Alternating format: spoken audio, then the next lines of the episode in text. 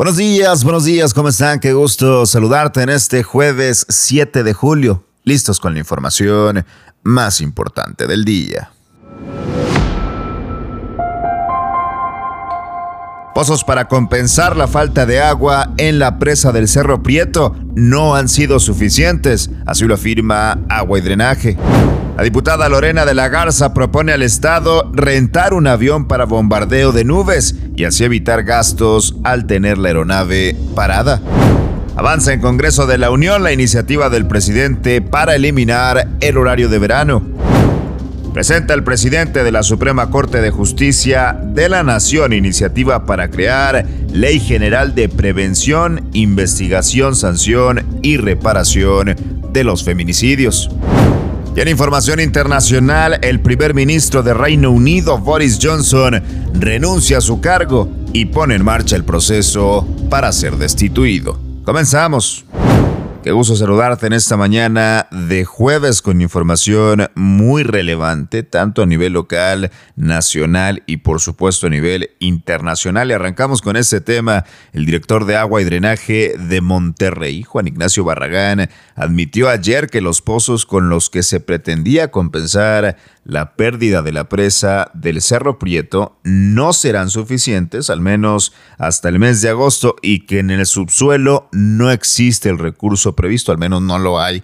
Por el momento, Barragán dijo que los 215 pozos someros recién perforados o rehabilitados están aportando alrededor de 987 litros por segundo que se esperaban para este periodo inicial. Cerro Prieto, que en condiciones normales aporta más de 5.000 litros por segundo, ha estado surtiendo en las últimas semanas un promedio de 1.500 litros, además de trasvasar agua a la también moribunda presa La Boca el 3 de febrero al anunciar la primera fase del plan de pozos con la construcción de 50 y la rehabilitación de 30 ya existentes, el gobernador Samuel García aseguró que sería suficiente para reemplazar a las presas a punto de secarse. Entonces Barragán dijo que habría un déficit respecto al agua que se perdería de esas presas, pero la aportación en ese momento tanto de Cerro Prieto como de la Boca era de 4.000 litros por segundo. Sin embargo, ayer con Cerro Prieto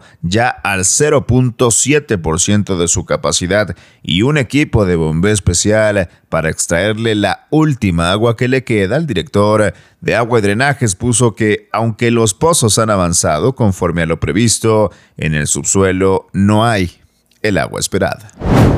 Vámonos con más información local. La diputada del PRI, Lorena de la Garza, propuso al gobierno del estado que debería analizar la posibilidad de rentar a otras entidades el avión King Air porque no habría condiciones para el bombardeo de nubes en los próximos meses. De la Garza consideró que la aeronave, que tuvo un costo de 70 millones de pesos, no debe permanecer parado por meses porque ello le representará un costo al erario estatal. Hay que recordar que fue el 20 de mayo cuando el gobernador Samuel García dijo que el Estado había adquirido un avión similar al que prestó el gobierno federal, esto para bombardear las nubes. Vámonos con información nacional. Este miércoles por la tarde la Cámara de Diputados recibió formalmente la iniciativa del presidente López Obrador para eliminar el horario de verano y de inmediato fue turnada a la Comisión de Energía del recinto, esto para su análisis y futuro dictamen. El coordinador de la bancada de Morena, Ignacio Mier, indicó que se perfila discutir la iniciativa y votarla en fast track, claro, porque viene del presidente durante la primera semana de septiembre y recordó que desde marzo pasado la Junta de Coordinación Política aprobó un acuerdo para dispensar los trámites a las iniciativas en esa materia para acelerar, por supuesto, su aprobación. Subrayó que la mayoría de las fracciones parlamentarias están a favor de eliminar el horario de verano, lo que contribuirá a procesar de manera ágil el planteamiento hecho por el titular del Ejecutivo. La iniciativa de López Obrador fue publicada anoche en la Gaceta Parlamentaria de la Cámara de Diputados, esto para efectos del proceso legislativo.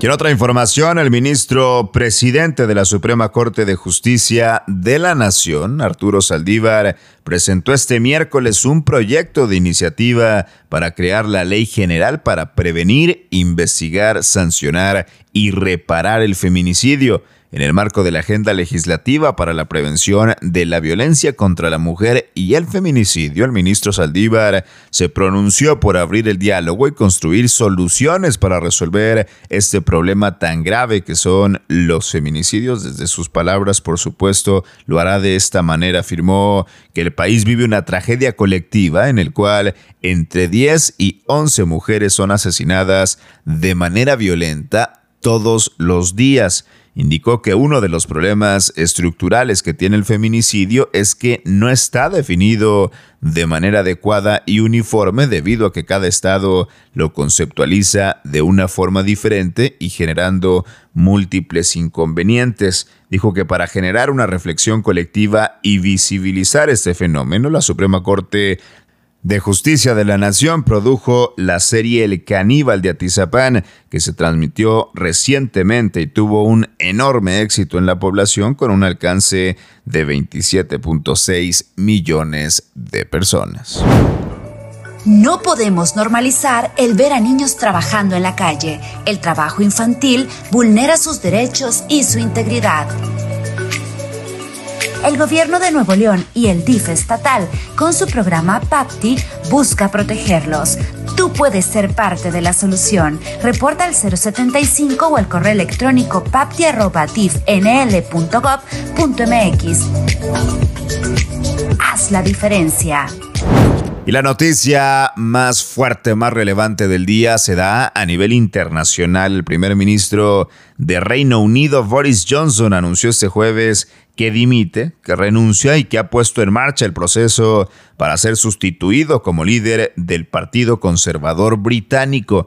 Johnson, que apareció rodeado por sus más cercanos colaboradores, además de su mujer Carrie con una de sus hijas, subrayó que el proceso para reemplazarlo ya se ha iniciado y que la semana que viene se ofrecerá un calendario. Sin embargo, recordó que hasta que los conservadores elijan a un nuevo líder, él seguirá al frente del gobierno de forma interina, pese a que son muchos dentro y fuera de su partido que le reclaman que se marche desde ya. De esta manera renuncia el primer ministro de Reino Unido, Boris Johnson.